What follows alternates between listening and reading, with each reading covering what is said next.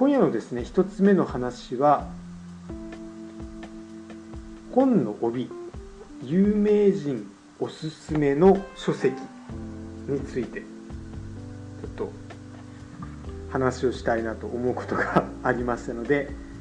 ちょっとですねこれについて語ってみたいなと思います。あのまあ本屋さんに行くとですねまあ、いろんなあの、ね、ジャンルの本があると思いますけども、えー、新書と言われる部類であるとかあのなんかなビジネス書とか、えー、自己啓発の類のものですね。またまたあとはなんだろうな、まあ、結構あのジャンルがですね最近なんか分けづらいところもあるんですけども、はい、そういう新書とかでですね、まあ、どのくらいですかね。この5年ぐらいになるんでしょうか。例えばあの本を手に取るとですね、えー、まあ、特にあの売れているような本であると、えー、オリエンタルラジオの中田敦彦さんおすすめみたいな帯がですねどでどでかい帯がですね、まあ、ひょっとすると本以上に本 あの本の表紙以上にですねその中田さんの顔が載っていて中田さん大絶賛みたいなそういうこう帯がついていたりしますよね。キングコング西のおすすめとかですね。あとあ最近多いのはメンタリスト DAIGO おすすめとかですかね。ホリエモンとかも多かったと思うんですけども。であのこの手のですねまあ書籍にかぶせられているこういうあの有名人のおすすめの帯。これはですねなんとかやめてほしいなと思うんですね。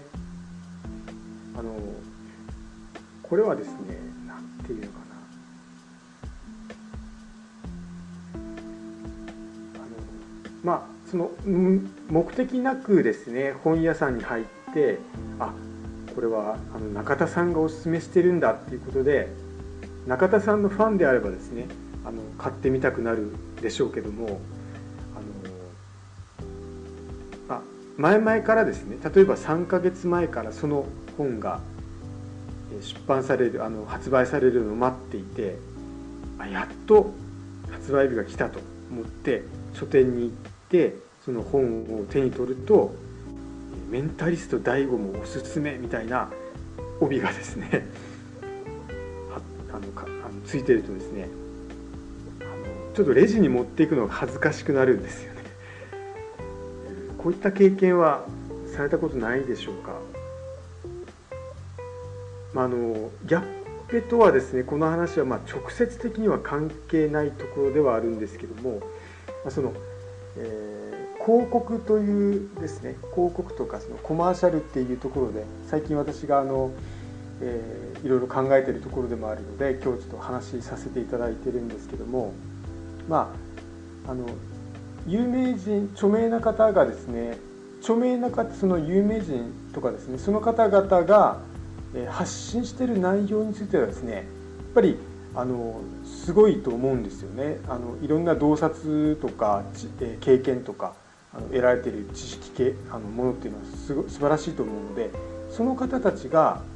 えー、その方たち自身が発するコンテンツっていうのはとてもいいものだと思うんですよね。そこはあの特に否定はしません。あの素晴らしいと思うんですけどもその出版社になるんでしょうか。出版社が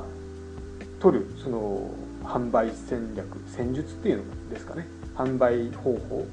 として、まあ、この5年ぐらい5年か10年ぐらいでえ確立してきた、まあ、その、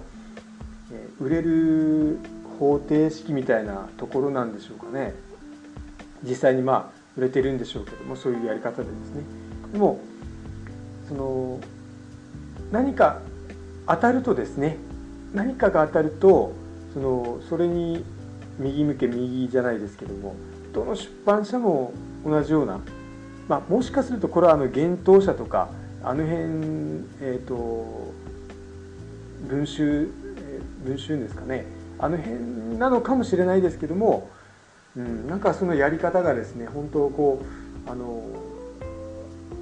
ん、確実にこうみんなどこもやってるなって気がするんですよね。その芸能人の方とか著名の方ですねあのかなりフォロワーを持った方々っていうのはもちろんそのその方々自身っていうのは本当に素晴らしい、えー、コンテンツを発信されていると思うんですけども、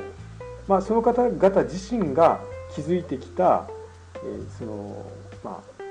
信用というかですね信用とか価値とかそういったものっていうのを、えー、まあもちろんその書籍のですね帯あの本の帯を飾ることで、えーと、ある程度のその収入というかですねその対価を得ているとは思うんですけどもそのそれをまああのどんどんやることによってですね何かその自分の価値とか信用というのを、まあ、切り売りしているバーゲンセールしているようにこう感じるんですよね。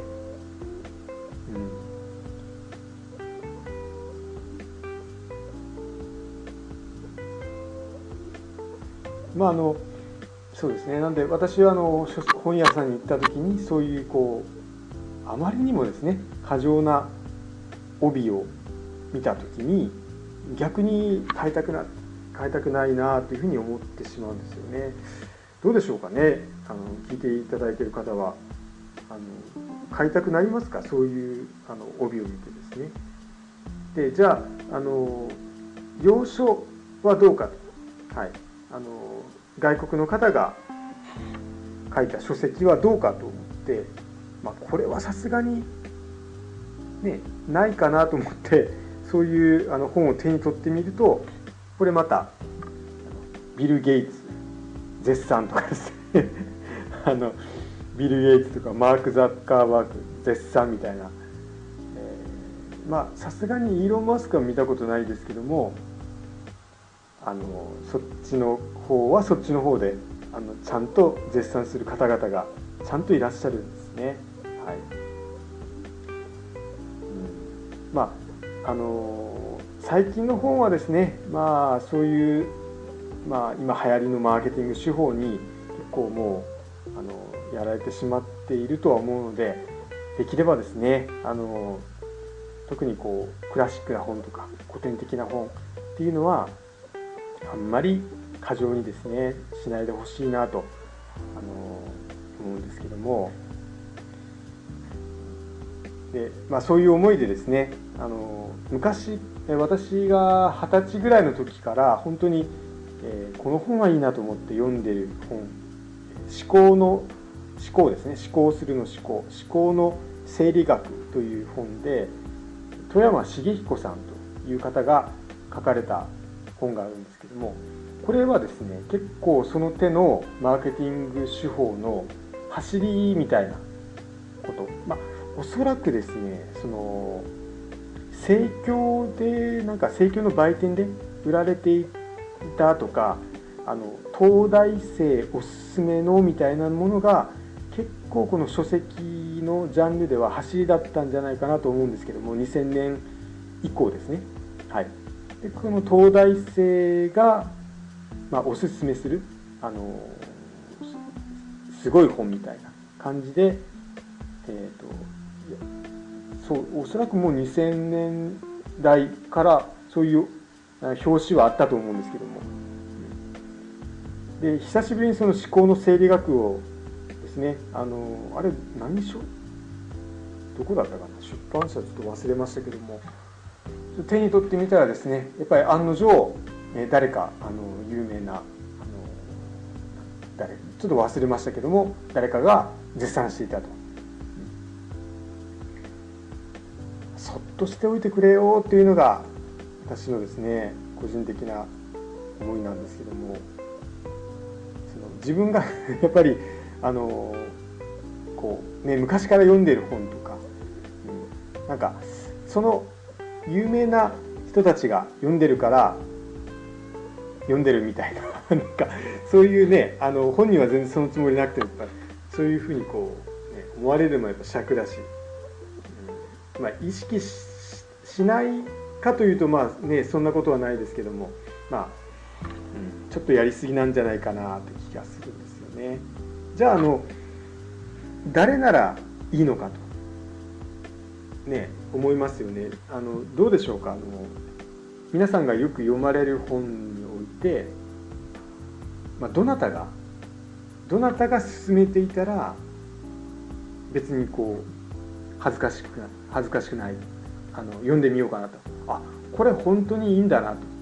まあ、これ頻度にもよると思うんですけども例えばあの先ほどのメンタリスト DAIGO さんがおすすめって書いてあったとしても、まあ、例えばメンタリスト DAIGO さんがその1年に1回しかその、えー、本の帯の仕事を引き受けないとかっていうそのある程度の節度を守ってやってらっしゃるのであればそれなりに信憑性とかっていうのはあると思うんですけどもこれがですね本当にもう見る本見る本。あのちょっと良さげな本はやっぱねあのお決まりの有名人の方が帯を書いてあの帯になってますので誰ならいいのかっていう話なんですけどもやっぱりあのその道のですねその道で長く、えー、その頑張ってこられてきた方第一人者とか、うん、そういう方があの本当におすすめする本っていうあの帯をですねあのちょこっと本当に、えー、本のどんぐらいですかねまあ本当そのその文字だけでいいと思います。あの顔写真とかいらずにですね、はい、顔写真とかも一切必要ないです。あのどうかな。ちょっとジャンルはですねジャンルがなかなかないですけども、うん、料理だったらあのねあんまりメディアには出ないけども知る人ぞ知るあの和の和食の料理人誰々が絶賛する、えー、料理本、ね、そんな見出しであればですねおっと、ね、だけどそういうそういうこう何て言うかな。あの、うん、そういうものをねあのやっぱ育てていくってその買い手側もですねそういうものを育てていくっていう、えー、気概でですねやっぱ本を、まあ、買わないといけないのかなって気もするんですよね。あのこれはですね何も本だけではなくてですねよく、まあ、インフルエンサービジネスっていう、えー、ね、あのあるじゃないですかインスタグラマーとか YouTuber とかですねこの人たちも、えー、同じだと思うんですよね。のまあ、企業案件といってその、まあ、ある程度の発信力影響力を持ったインフルエンサーと言われる方々というのはどこかですね。例えばまあこの化粧品を宣伝してください。この化粧品いいよということを趣旨の趣旨趣旨でまあインフルエンス広めてくださいっていう企業案件、企業がお金を払って広告してくださいとインフルエンサーに頼むわけなんですけども。じゃあそのインフルエンサーの方がその商品に惚れ込んで果たして、えー、まあいいよと言っているかどうかっていうのはあのまあ YouTuber もそうですよね。YouTuber もそうですけどもあのそこをある程度自分で仕事を選んでいかないとあの今はですね今はその企業案件がどんどん舞い込んできてそれはそれはねあの潤いで潤いでしょうけども、え実際にそのじゃあなんかなあんまり世の中的にためになっていないようなものとかうんまあ最近で言うとあの SDGs とは言いますけども地球環境にあまりよろしくないものっていうのをじゃあ、えー、企業案件として数百万円出すのでやってくださいと言われた時にやるのかどうかっていうところも、まあ、ると思うんですけどもあと YouTuber ですね。YouTuber っていうのも、まあ、私はあのね登録者数が1000人いっていないので広告収入っていうのは入ってこないですけども自身の動画に自身の動画に広告を載せるつける、はい、よくねあの目にされると思いますけども広告をですねまああの YouTube の動画の間に表示させることで広告収益収益を得るというのが YouTube のそのまあねあの稼ぎ方っていうところになるんですけどもあの稼ぎ方の一つなんですけども、うん、あのまあ大多数のですねおそらく8割9割の YouTube で稼ぐという目標を持ってらっしゃる方っていうのはその広告をですねあの広告収益っていうところが、まあ、目標目あの目当てでやってるんじゃないかなと思うんですけどもそのまあまあひどいじゃないですか。その YouTube を見ていてこうあの流れてくる広告というまあある程度その一時期に比べるとですね少しはマシになったところはあると思うんですけども、まあ、うだな1年12年前とかっていうのは本当に、えー、サプリメントとか美容関係でそのアニメのですねコマーシャルが結構あのなんかな不安心を煽ってなんか物を売るみたいな結構そういうあのアニメコマーシャル流れてたと思うんですけどあれは本当にひどかったですね。であと YouTube の動画を見ていて、えー、まあおそらくはその Google がですねそのこれまでの検索結果とか、えー、まあ Google で検索をするとですねクッキーというものが、えー、まあ、埋め埋め込まれていてそのクッキーというのがですね検索の履歴とかから、えー、この人はこういう例えばなんだろうなダイエットダイエットっていうふうに Google で検索をし YouTube とか Google で検索をした場合にそのクッキーというものが残るわけですね。ダイエットでこの人は検索をしたとか。じゃあダイエットに関あの興あの関連のありそうな広告を流すと見てくれる確率が高くなるんじゃないかということでその方にはですねダイエットのダイエット関係のコマーシャルを流すわけなんですけども。まあでもそれもやっぱりあのまだまだ精度はそんなに高いとは言えないと思うのであのだったりえーと、もう今はダイエットには興味がないとしても、えー、それはね Google とか YouTube の知る由はないのでやっぱ流れてくるわけなんですよね。でその例えば料理の料理の、えー、YouTube 番組を見ている時に、えー、いきなり関係のないですねあのダイエットの動画がコマーシャルが流れてきたり、うん、あるのでまあただそのえーとまあ、そういったことが前提として YouTube を、まあ、動画をですね配信されている方広告収益を得ている人っていうのはそういうコマーシャルが流れることを前提に広告収益を受け取っているわけなのでその動画を見ている方々視聴者の方々にこの広告が目に留まってもあの、まあ、これも含めて自分のコンテンツだということで出されているっていうのはこれは、えー、ちょっと否定はできないかなと思うんですよね。で、えーと、ある程度ですねあの自分がどのような、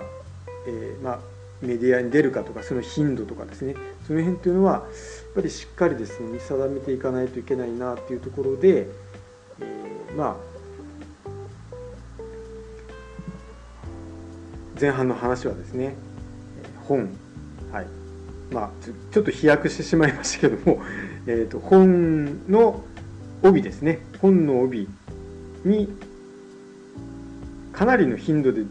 登場されるいろんな著名人の方々ですね、はい、ちょっとあの本の帯は、